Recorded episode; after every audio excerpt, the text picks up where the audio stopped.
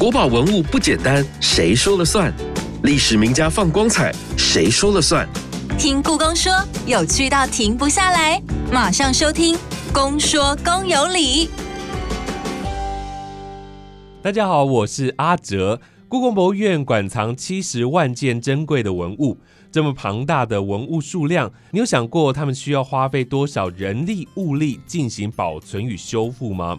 故宫可是台湾唯一设有独立保存修复部门的博物馆，其中包含了书画、古籍文献、器物与织品四种类型修复室，同时更创立了文物科学检测实验室，协助院藏文物的预防性保存、修护，还有工艺史研究等等的工作项目。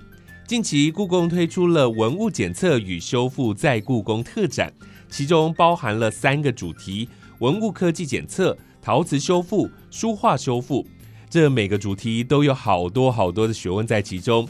但今天我们在节目当中要先聚焦在科技检测这个主题，特别邀请到两位老师来跟我们分享文物保存修复上的相关知识。第一位是故宫器物处吴晓云处长，处长你好，大家好。第二位是故宫登录保存处陈东和副研究员，老师你好，主持人阿哲好，各位听众朋友大家好。过去我们在节目当中聊了非常多修复文物的故事，那在这一次的特展当中，要怎么样将这些文物背后的故事呈现出来呢？是不是先请吴处长来跟我们说明一下，这次的特展会聚焦在什么样的面向来呈现给我们的民众呢？哦，我们这一次的特展呢，它是在三月底的时候开展的。这个展览叫做《文物检测与修复在故宫》。这个展览呢，跟以前故宫办的展览非常不一样的一个地方呢，就是这一次呢，它呈现的是一个博物馆的幕后工作。以前大家可能到故宫的时候，看到陈列室里面的文物，你可能会觉得哇，很漂亮啊，很新啊，或者是说悠游在艺术的殿堂，或者是给你。很多的艺术史知识、历史知识，但这一次呢，我们是从一个非常不一样的角度切入，让你可以透过这一个展览去看到博物馆的另外一种工作面向，就是修复师。修复师在博物馆有多么重要呢？它其实继承了是千年以来的传统。在这个展览呢，我们可以看到修复很多的类型，修复很多的细节，然后还有修复师怎么去面对文物。的各种心理过程，这个部分也是一个非常难的。另外一个呢，很重要的就是。跟以前古时候的修复工作非常不一样的一点，就是我们现在这个时代拥有了很多的高科技，所以这些高科技它可以帮助修复师，甚至帮助研究人员就突破可能我们的肉眼的极限，可以透视到里面很多很多我们在肉眼上无法看到的部分。这对我们来说非常重要，因为有了这个部分以后，我们才有可能。去做更完善文物的预防性保存。了解了解，所以过去进到故宫看文物是看文物的美学、艺术，还有文物背后的故事。而这一次的展览很不同，就是要公开分享故宫的保存科学研究与分析，还有修复工艺，以及涉及到的一些相关科学技术，希望能够让民众认识故宫在跨人文、艺术还有科技与修复的成果。在这一次的展览当中，我们展出了几件的作品呢？我们这一次展览呢，其实文物本身的数量听起来好像很少。一共是十一件，嗯但是呢，这十一件文物里面呢，就包括两件非常珍贵的国宝，还有两件我们故宫的修复史上非常重要的里程碑的书画文物。另外呢，在这个展览里面呢，也包含了五件故宫历史上曾经破损的五件瓷器的修复成果。这次展出的物件听起来没有很多，但是每一件都很有故事性哦。我们都知道，故宫许多文物。都是来自于中国历代各朝的宫廷收藏，大家应该非常难想象，现在故宫所收藏的文物，他们在进入博物馆之前，曾经经历过什么样的故事？是不是可以透过科技检测的过程，发现什么呢？在这次特展当中的文物科技检测的主题里头，有四样文物，我们就先来聊其中的这个转心瓶好了。为什么会挑鱿鱼转心瓶呢？在透过科技检测的过程当中，是不是有什么样新的发现？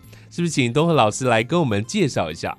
好的，这次在检测单元里面，其实我们其中有一件就是这个鱿鱼转心瓶。哈，那这次比较特别，就是说我们专门挑选几件纹路，然后跟他们的 X 光或 X 光电脑断层扫描的影像，呃，展现给观众看。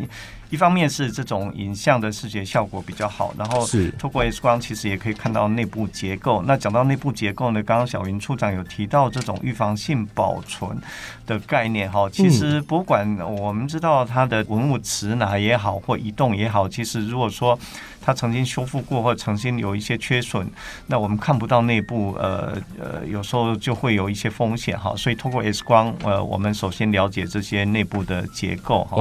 那如果说它有破损或者曾经修复过，我们在持拿上头就要特别小心哈，这个也是非常重要的一环。是在这个之外，就是说所有这些纹路，他们都有制作工艺技术的问题。那转新品是我们知道是乾隆皇帝的一个高级玩具哦，它非常非常精巧。是好，然后它怎么样制造出来，过去一直是大家关注的一个焦点。好，那以转新品来讲，大家知道就是去转动它的时候，它有外屏、内屏，好或者内胆，好。那转动的时候，内屏会跟着转。由于转心屏特别，就是它内屏上面有鱼在上面，哈，它会跟着转。一般来讲，它是不能拆解。那透过 X 光就可以看到，它其实是内屏的底部和外屏的底部透过一个凹凸套接，但是它又没有固定粘实的方式。然后呢，这个外屏它又。呃，透过这个呃外颈部跟内屏连接在一起，所以一转动外外面的颈部的地方，它就会带动内屏一直旋转。好，所以透过 X 光影像，其实我们非常清楚可以看到这样的结构。哈，那这样就一目了然。嗯嗯嗯，简单讲是这样子。是，所以如果没有 X 光的技术，其实我们只能这样子用肉眼去看，其实是完全看不出来里面的这些结构的，对不对？其实有时候我们大概可以去猜测它可能是怎么样。但是，呃，其实每一件转新品，他们都个别有不同的一些连接方式。但我们不只做了由于转新品，我还要做做其他的哈。大概当然知道他们一定是结合哈，但是结合的方式是怎么样？比如说这里面我们就发现它有金属管垫片去做连接，加强它的强度。然后在另外一件，好，我们就发现有螺旋形了哈。所以每一件的个别的状况又都不太一样。那这些是肉眼完全看不到的部分，嗯嗯啊。所以其实里面的秘密，如果没有 X 光，其实我们很难去发现，是以前可能不同的工艺师制作的工艺品，它在里面有藏了自己的 pebble 在里面，是是，对，就是要透过科技检测抓出来，然后原来看起来好像一样构造的东西，但其实里面是有一些细节，是是是不太一样的。嗯 这次的展品当中还有另外一个我觉得蛮特别的展品，叫做雅丑方轨。这件文物又透过了科学检测发现了什么呢？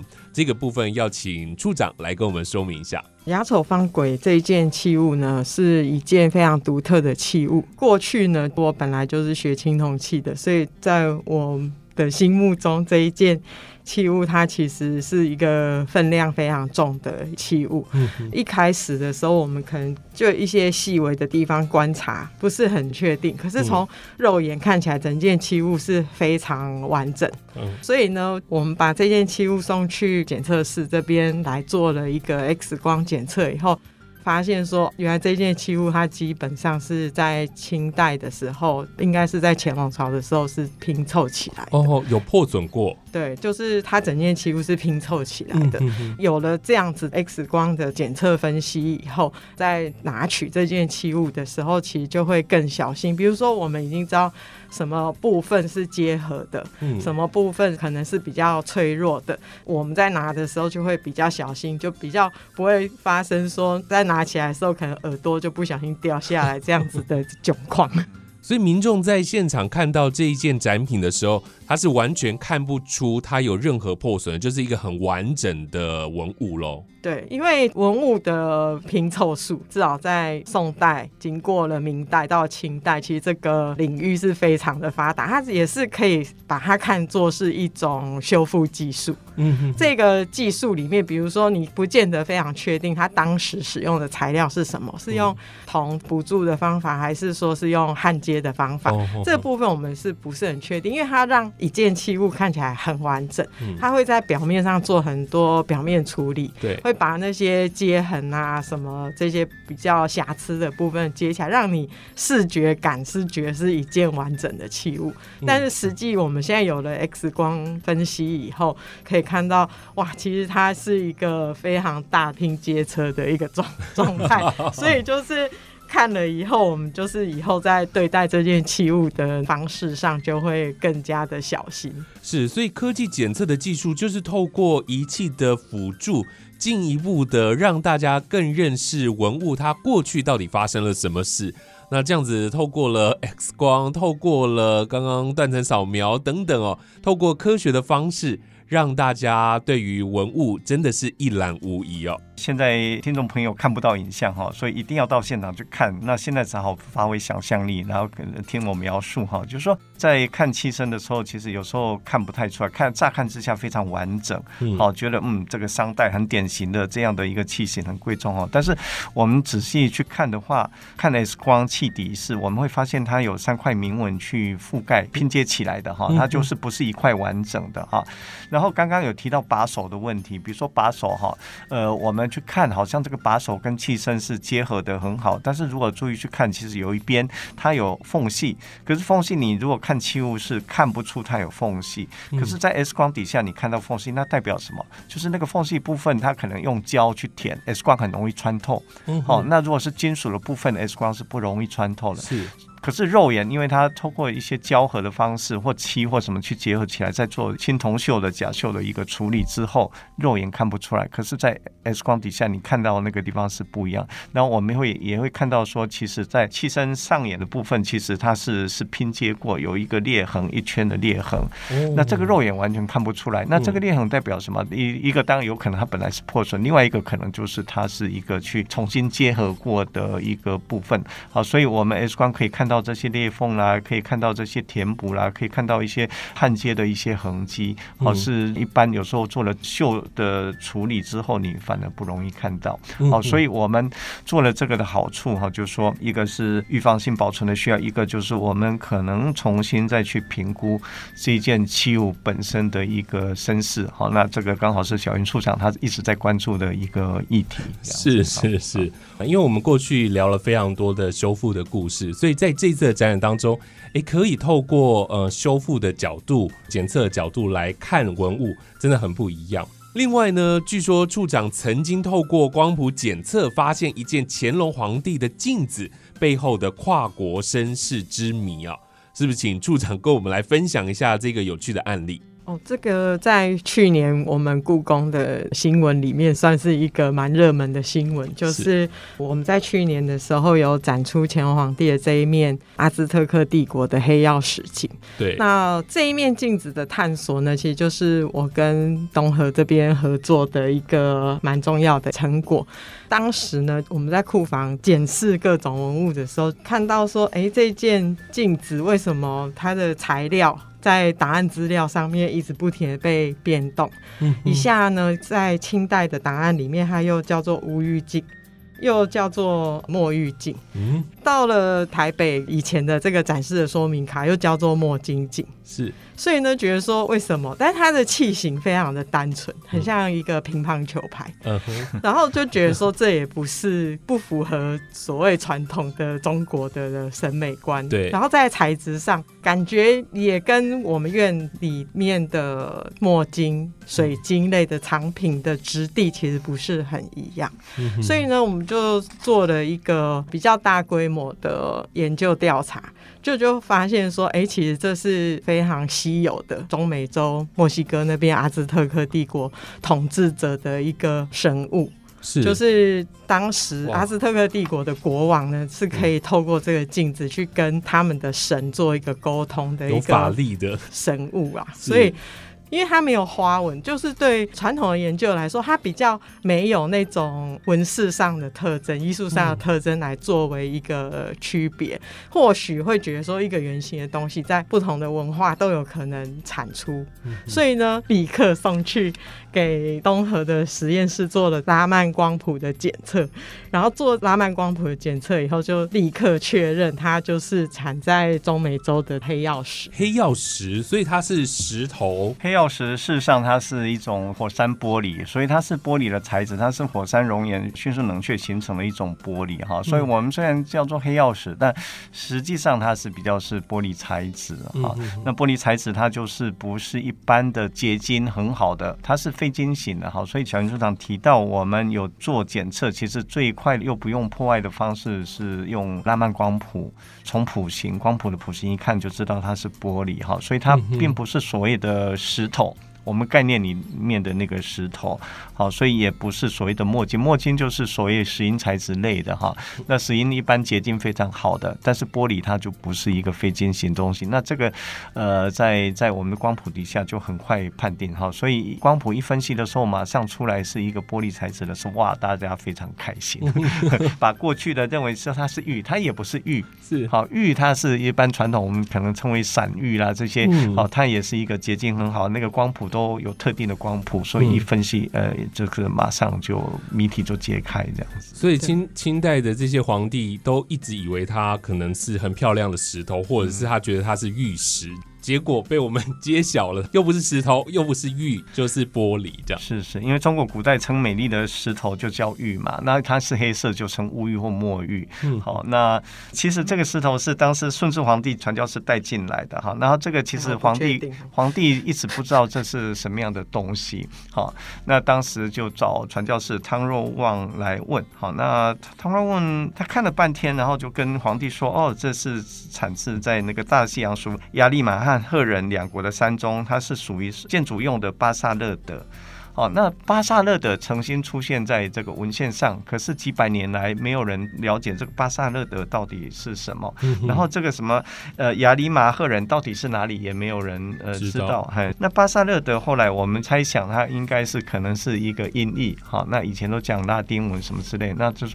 从音译去了解，它是巴萨尔的，就是一个玄武岩。嗯，哦，那玄武岩确实是用在建材上面的哈。是呃，用在建材上面，所以哦汤若望的判定其实也不算太遥远哈。为什么？因为玄武岩它其实也是接近玻璃材质，但是它杂质比更多。嗯哦，杂质更多，它比较接近石头，在玻璃跟石头中间，它也是火山熔岩呃冷却，但是它冷却过程比较慢，嗯所以它杂质就进来，不像黑曜石，它是迅速冷却，所以很快就形成玻璃的那样，比较没有那么多杂质哦。哦所以他们判断是错的，但是其实没有差那么远嗯哈、那再来就是说，呃，这个两个山，呃，这个亚亚里马其实是赫人，他是应该是德国跟希腊哈，也这个也是从过去去的这种音译的的结果来的哈。我觉得比较有趣的就是小云处长把这个议题带出来，让大家关注这样的题目。其实我们用拉曼光谱去检测，其实科学上它不是一个非常非常艰深的一个东西，它只是做一一般的判定。可事实是背后这些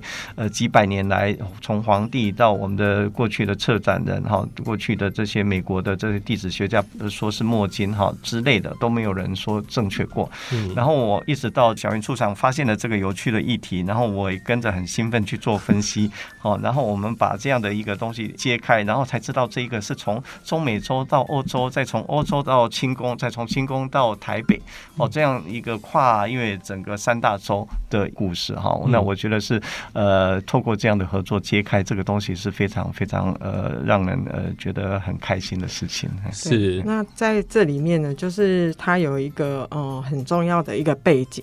这里面呢，它其实又联动到很重要的一个世界史的发展，就是一四九二年哥伦布发现新大陆，美洲的美洲的东西是怎么在世界流动的。是这一面镜子，它也成为了一个非常独特的一个佐证。是哇，真的是把他的身世之谜透过科技告诉我们了。民众以后进到故宫看那个文物啊，都好认真看，它它到底是石头还是玉还是别的这样子。大部分的观众走到陈列室看到那面镜子的时候，他们都想得到神谕。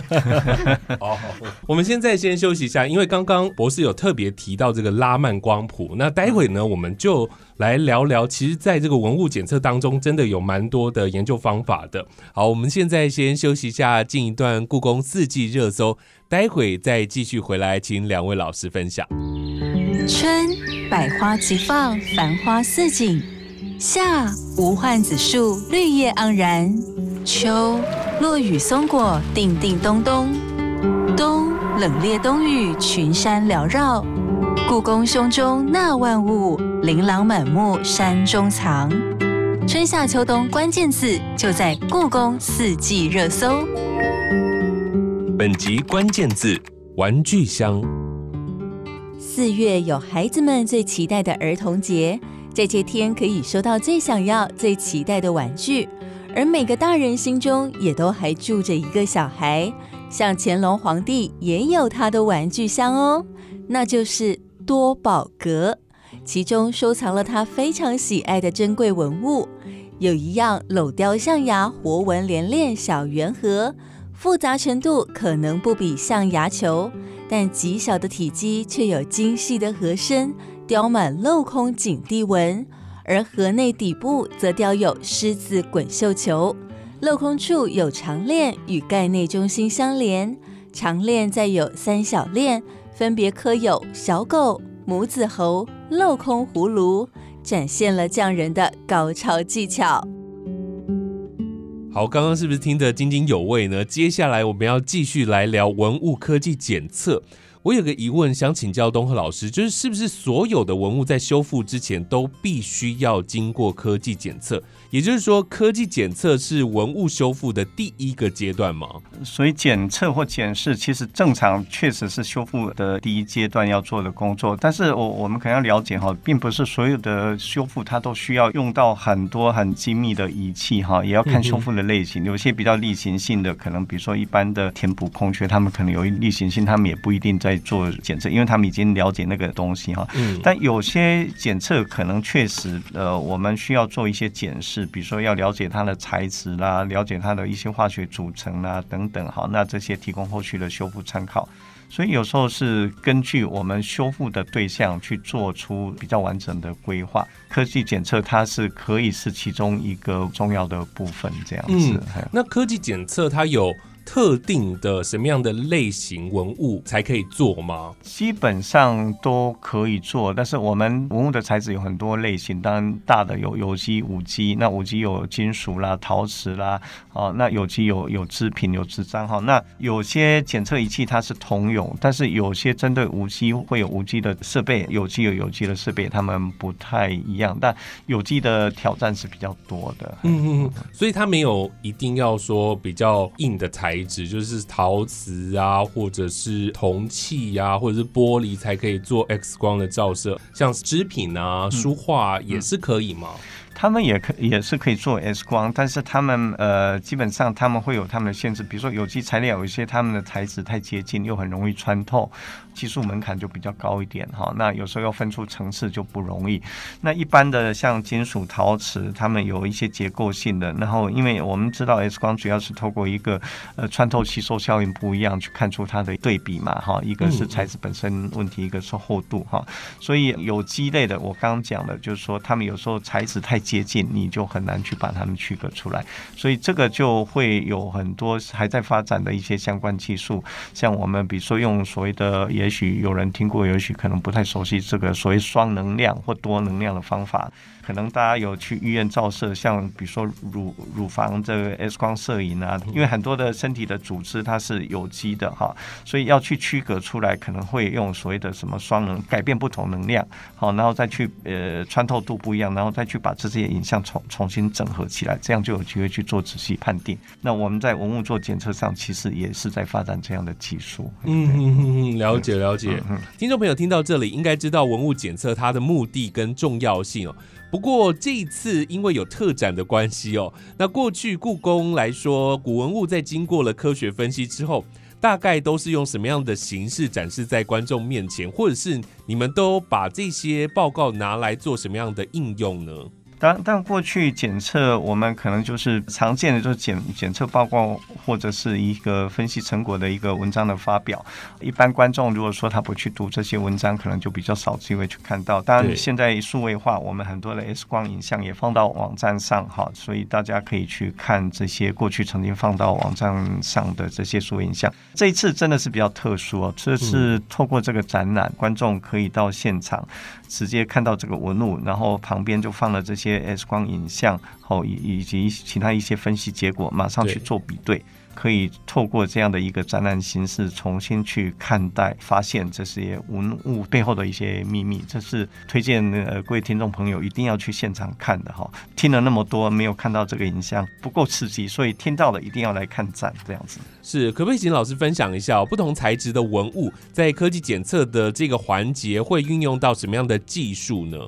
一般来讲，我们会把技术分成四大类了哈。第一个是所谓的影像类，第二个是所谓的化学组成或者元素成分等等哈。那第三个是它的分子结构、晶体结构，第四个是定年分析。是好，那因为定年分析需要取样破坏哈，那我们一般来哦讲在在故宫的文物是不做这个定年分析哈。是那我们比较在意影像化学成分还有结构。那影像就 X 光影像啦、红外线影像啦、啊紫外光影像啦。成分呢最常用的就是 X 光荧光分析 XRF。好，所以其实听众不用太紧张哈。其实我们呃常用的技术就那几种哈，比较常用就 X 光荧光，简称 XRF。另外一个就是像刚刚讲到的拉曼呃光谱，它是以分析分子结构。哦，那还有忽略转换红外线光谱仪，它也是看呃分子结构啊。那为什么要看分子结构？因为有时候我们光知道这些化学成分，比如说铁啦、铜啦，哈，其实不一定能够精准判定，所以我们要结合这种结构判定，知道这些元素怎么组成在一起的哈。那这样就交叉比对，就可以做比较精确的判定。以上讲的大部分都可以应用在呃，不管有机类的或者是无机的文物都可以，但是拉曼光谱它没办法做金属。好，这个是比较特别的，它只适合那种有分子结构，纯粹金属拉曼光谱没办法做。是所以我们不管有机，比如说书画，我们要知道它的颜料，也要分析它成分。好，那陶瓷一样也要分析它成分，所以那些技术是可以通用的。嗯是是是，像我们健康检查的时候，不能一个月去照好多次的 X 光，那我们的文物是要多久可以照一次 X 光检测呢？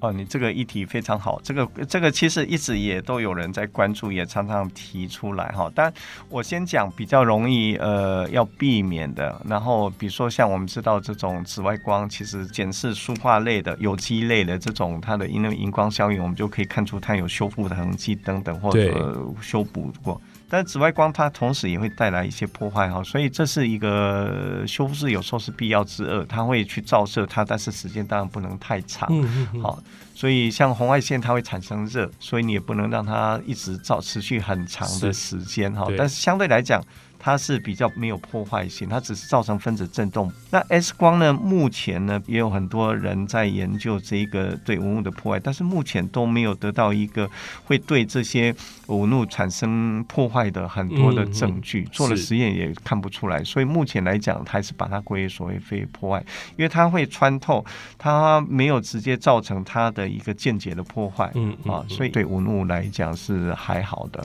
了解了解，在这次的展览当中，我们还可以看到非常漂亮的象牙球，它应该是清代十九世纪的这个象牙云龙纹的套球，是不是？请处长跟我们来说明一下这件展品在透过科技检测之后有什么样不一样的发现？这一次的象牙球，我们展示的是故宫拥有的最多层的一个象牙球。那象牙球一直以来都是故宫最受欢迎的展件，是所以观众对这件象牙球的提问也特别的多。一直以来我们最常接受到的观众提问就是象牙球有几层？对，所以一代一代的研究人员就是不停的在库房重新数、重新数、重新数。所以以前可能这一件象牙球有二十三层或者是二十四层的说法，在不同的平台，或者是说在不同的出版品，在不同的展览里面，我们可能有时候说出二十四，有时候说出二十三。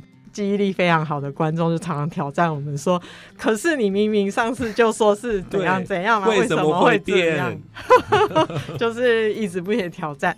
所以呢，陈东和博士他在我们的实验室里面就建制了一个可以做 CT 断层扫描的仪器。那这个比我们刚才提到的 X 光又更进了一步，又可以提供我们更多的素材。比如说，以前我们做 X 光，它可能影像它比较是属于重叠式的。有了这个断层 CT 以后呢，其实我们就可以看到非常不一样的一个文物面相。对，在这一次我们展览当中，也可以看到断层扫描出来的这个图，对不对？所以你们就是透过这个一层一层的算。是是，这个其实非常呃耗时间的。为什么这么说呢？因为刚刚蒋云处长提到，以前的人算其实他是用这个竹签去拨哈，因为我们肉眼一般来讲看前面的两三层，第五层以后，其实肉眼基本上是一般看不到的哈，所以他只能这样去拨，凭感觉去拨。也许打个手电筒，他还是没办法完整看到哈。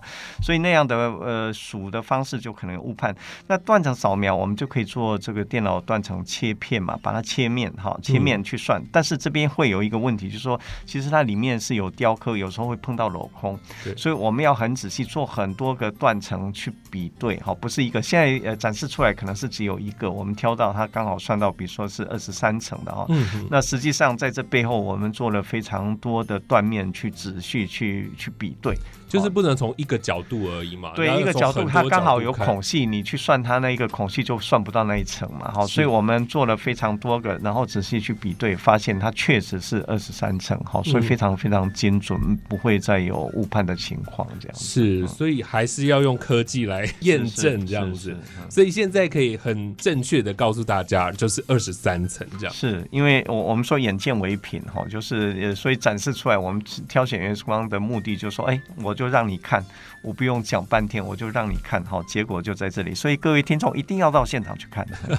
对，到现场看你，你不是只有看到这个文物，就真的是可以看到断层扫描的图啊，就是告诉你二十三层，不要再克诉我们了，就是二十三层这样。如果各位听众怀疑，你自己数看看。刚刚提到断面的问题啊，就是说我们其实有两颗象牙球，另外一颗是十八层，过去算为十七层，一样有误判的情况。那我们这次透过断面重新确认它十八层。更想要提到的，就是说，其实我们除了透过断层扫描切片的影像、断面的影像可以看到那层次之外，其实我们这个断层还可以透过数位的方式，把每一颗球都拆解出来。哦，它是三 D 的影像重建和处理拆解出来。是，所以以前我们是完全无法拆解，也看不到里面。那甚至它纹饰长什么样子是不清楚。那我们现在拆解出来，其实就可以很清楚看到每一颗的样貌。在展览现场，我们把这些图输出。其实我们的解析度很好，所以每一层的这个球体哈，我们是可以看到它的一些雕刻纹饰的哈，这是过去无法想象。凭着这个雕刻工艺痕迹，我们就可以去判定它以前的雕刻的技术的。刀具的使用的状况，这是过去没办法去去做到。可以看到那么细这样子。对对，透过这些透透过这些细微的叫维衡工具维衡的方式，我们去研究它的制造工艺技术。那这部分我们过去跟那个荷兰的国家博物馆和他们的数数学计算机中心合作，哈，他们在我们的基础上，他们做更多的有关雕刻工艺的技术的探讨。这样。只说到工艺这个部分啊，东和老师其实也有自己的观点，就是文物。材质建设跟工艺史的研究其实是有密不可分的关系。老师是不是也跟我们来分享一下您的观察？应应该这么说吧，可以想象哈，这些艺术家也好，或者工匠、工艺家，他们在其实，在制造这些工艺品的时候、艺术品的时候，其实他们花很多很多的时间在材料跟材料技术打交道。他要选择好的材料，选择对的材料，然后用他的技术怎么样去把它结合在一起。当这个作品完成的时候，在我们面前，一般观众看的就是一个纹路，一个完整呈现出来面貌。有时候我们不太去想它材质的问题，不太想它技术问题，我们可能看到那。种美感上的什么感动啊之类哈。那那如果艺术家让你忽略掉这个材质技术，其实他是成功了，他直接。带给你看这个文物本身要想要传达的东西哦，但是我我们现在的想法是，其实我们想要更了解过去哈，到底这艺术家怎么创造出来？我们当然不能忽略他的材质，他的一个技术，好，他是结合艺术家的巧思才让他呈现你这样的文物，所以我们当然可以透过这样 X 光也好，或者材质成分的分析也好，去了解他当时怎么样是运用这些材料哈，或者是去看他技术使用的一些谜题。好，所以这工艺史研究当然是非常重要哈。那另外一个当然就是说，呃，所谓的文物的生命履历，其实这个文物一旦离开艺术家的创作的时空背景之后，它一路走过来，其实中间可能有天然人为的各种呃因素加入，它有劣化啦，或者后来再改制了哈。那这些观众可能也一无所知。好，因为光看这个文物，他不知道发生什么事。那我们透过这样的一个分析，其实刚好就把，比如说刚刚讲到翻轨，就可以把它呃拼接的改制的这样的事情揭露出来。这个过去根本完全不知道。那我们现在重新去审视文物，好，等于说我们所谓的生命领域，就是创作是一个时间点，可是这一路走过来到我们面前，它可能经过很多的事情，我们透过。呃，这些科技仪器去把它揭露出来，那我们因此能够更认识这些文物。是的，今天真的非常开心和感谢两位老师带来这么精彩的经验分享。如果我用比较夸张的形容哦，也就是我们今天的标题“文物科技检测”，真的就是可以透视文物的前世今生。透过科技检测技术，能够让我们知道文物内部的结构，还有它的制作技术。哇，是不是真的就知道它过去发生了什么样的故事，甚至还可以知道它流传到哪里哦？希望透过这次的特展，让大家用不同的角度来欣赏文物之美，同时也可以了解到修复师的职人精神。今天我们先聊的是文物科技检测这个主题，之后我们还会分别再谈另外两个主题哦，请大家敬请期待。再次谢谢今天两位老师带来精彩的分享，谢谢。好，谢谢阿哲。越听越上瘾，就是爱听公说公有理。